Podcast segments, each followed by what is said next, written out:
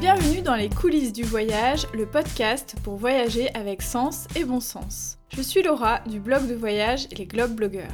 Toi aussi tu as envie de voyager de manière plus responsable, d'organiser tes escapades facilement et dénicher des initiatives originales? Si la réponse est oui, alors tu es au bon endroit. Chacun de mes épisodes est un concentré de bonnes astuces pour t'aider à planifier tes prochains voyages durables.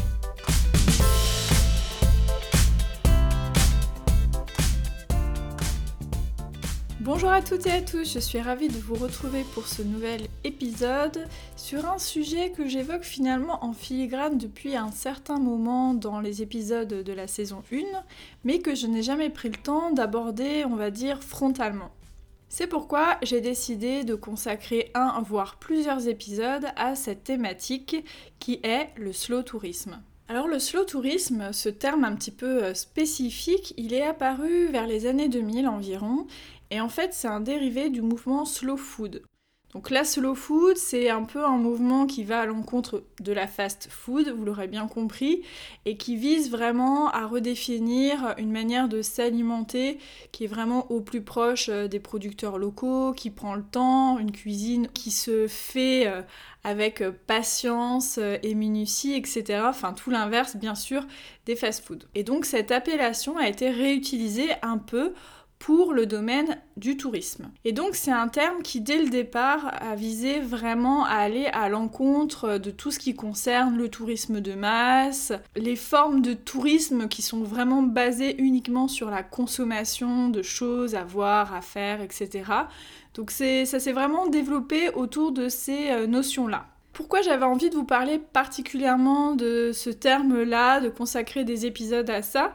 Tout simplement parce que je trouve que ce mot, cette notion de slow tourisme, elle est de plus en plus utilisée, et notamment depuis la crise du coronavirus, on sent que c'est un terme qui devient un petit peu à la mode. Tout le monde se revendique un petit peu du slow tourisme, parce qu'en ce moment, euh, il est de bon ton de prendre son temps, d'être plus dans l'authenticité, etc. On voit aussi beaucoup de destinations qui développent un peu des pratiques touristiques autour du slow tourisme. Et pour autant, c'est toujours un peu compliqué de voir qu'est-ce qu'il y a précisément derrière ce mot. Et comme tout mot à la mode, il peut devenir aussi assez rapidement un mot valise où l'on met tout et n'importe quoi dedans. Donc c'est pour ça que j'avais un peu envie de prendre le temps de revenir sur ce terme, voir quel principe il y avait derrière, qu'est-ce qu'on pouvait entendre par du slow tourisme. Je voulais vous apporter quelques éléments de réflexion qui pourront vous servir aussi à cadrer euh, cette notion de slow tourisme parce que comme euh, tout concept, il n'y a pas forcément des frontières euh, délimitées très précises et donc c'est à chacun aussi de pouvoir se positionner et de se questionner sur ce sujet-là. Je dois vous avouer également que c'est un terme que j'utilise dans le cadre de mon travail de blogueuse voyage, et donc j'avais aussi envie de me remettre moi-même en question sur ce terme que je peux utiliser assez fréquemment pour euh, définir par exemple la ligne éditoriale de mon blog. Alors pour préparer ce podcast, j'ai fait quelques recherches, d'ailleurs c'est une euh, des parties euh, de la création du podcast que j'adore particulièrement. J'ai trouvé bon nombre de définitions sur la notion de slow tourisme. Alors plutôt que d'en choisir une et de vous la lire, j'ai préféré en extraire les principes qui définissent le slow tourisme.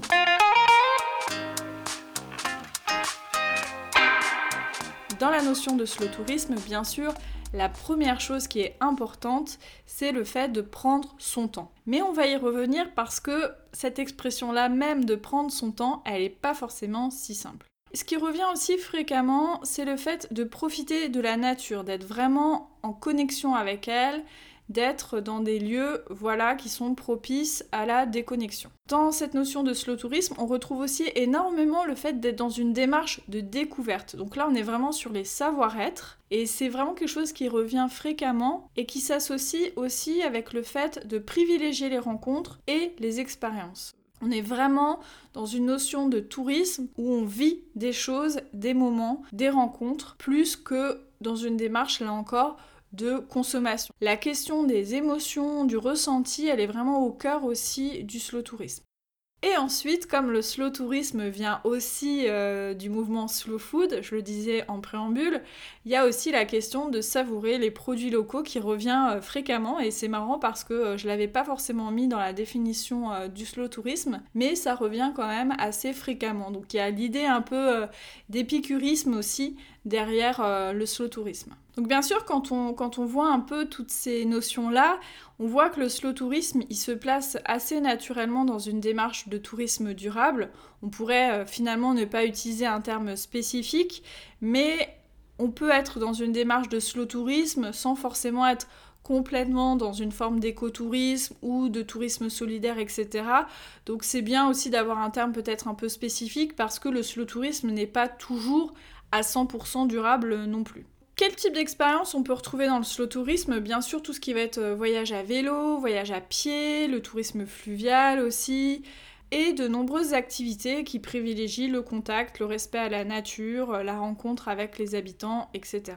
Alors on pourrait se dire, bah, pourquoi essayer d'englober euh, ça forcément dans un terme euh, spécifique? Je suis d'accord avec vous, c'est vrai qu'on met des termes... Euh, enfin je suis d'accord avec vous, je ne sais pas, ça se trouve vous n'êtes pas d'accord, mais je pense que c'est quand même bien parce que ça permet vraiment d'aborder la question spécifique du temps. Et c'est vraiment ça que j'avais envie de partager avec vous. Après tout, c'est vrai que cette notion du temps, on la retrouve dans l'intitulé même du slow tourisme avec le terme slow.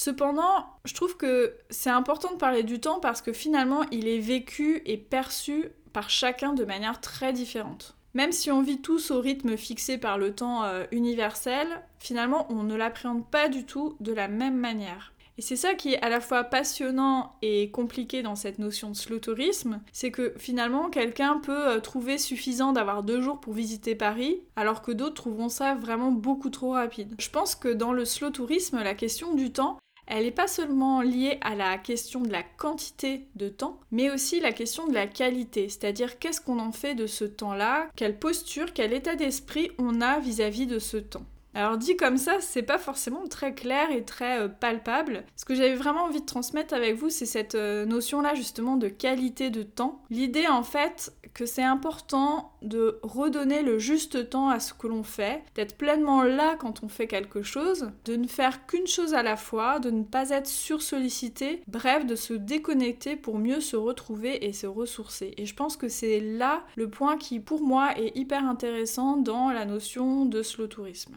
Et je dis ça aussi parce que cette qualité de temps, pour moi, elle est aussi importante que la quantité de temps. Donc le flot du slow tourisme, il est alors évident car on ne peut pas en dicter les contours en disant qu'il faut faire tant de temps pour faire ceci ou cela. Or, parfois, cela peut être une dérive. Par exemple, en faisant des recherches, j'ai trouvé un blog qui se revendiquait du slow tourisme uniquement parce que la personne disait qu'elle prenait au moins 3 ou 4 jours pour visiter une capitale européenne. Cela n'a aucun sens selon moi, Bien sûr, plus on passe du temps à un endroit, plus on peut prendre son temps. Mais on peut aussi passer ce temps à courir à droite et à gauche sans prendre le temps de rencontrer, comprendre, ressentir ce qui nous entoure. J'avais envie aussi de dire ça parce que bah, y a beaucoup de gens qui n'ont que 5 semaines de vacances euh, par an ou qui n'ont que les week-ends parfois pour faire euh, des escapades et qui peuvent se dire du coup oulala là là, bah moi le slow tourisme c'est pas fait pour moi parce que je n'ai pas beaucoup de temps. Je pense qu'on peut très bien faire un week-end en mode slow tourisme. Il suffit juste d'aller moins loin et puis de ne pas être dans une démarche où on essaye de tout voir, tout faire, tout simplement, et en privilégiant des activités qui nous aident à être dans cette démarche-là. Bref, vous l'aurez compris, le slow tourisme tient plus d'un état d'esprit. D'ailleurs, cet état d'esprit ne se décrète pas, il se construit aussi, on le développe au fur et à mesure de ses expériences. On lutte aussi parfois, car il faut le dire, c'est tout de même un peu à contre-courant de la civilisation frénétique dans laquelle on vit. Si le slow tourisme plaît de plus en plus, c'est d'ailleurs sûrement, je pense, à cause de cette accélération perpétuelle de la société, et ce, dans toutes les sphères de notre vie. Et ça, j'avais vraiment envie de le redire, je sais que j'ai déjà un peu abordé cette notion-là dans d'autres épisodes de podcast. Je pense vraiment que tous ces moments d'escapade, de voyage, ça peut vraiment être des moments où on se ressource, où on prend le temps aussi euh, peut-être de se questionner sur notre vie de tous les jours, où on prend du recul, et ça, on peut d'autant plus le faire si euh, nos voyages sont dans un mode plutôt de slow tourisme. Pour autant, ça ne veut pas dire non plus que le slow tourisme est synonyme d'inactivité, de lenteur et donc d'ennui. voilà, parce que je pense que pour beaucoup, le fait de voir moins de choses, de faire moins de choses, ça peut des fois être synonyme de voyage un peu euh, rébarbatif. Pour résumer un petit peu ce que j'ai dit juste avant sur le slow tourisme, je voulais reprendre un peu les avantages selon moi d'être dans cette démarche-là, dans cet état d'esprit, d'essayer de construire des voyages qui se rapprochent de cette philosophie-là. Premier avantage pour moi, c'est vraiment un moyen de lutter contre le stress, de favoriser le bien-être. Deuxièmement, de se déconnecter de la pression, d'essayer de voilà, essayer de diminuer un peu la pression quotidienne qu'on peut avoir sur ses épaules. 3. Réapprendre à s'émerveiller parce que l'émerveillement, ça demande du temps, ça demande aussi d'être là, d'être pleinement concentré dans ce qu'on fait.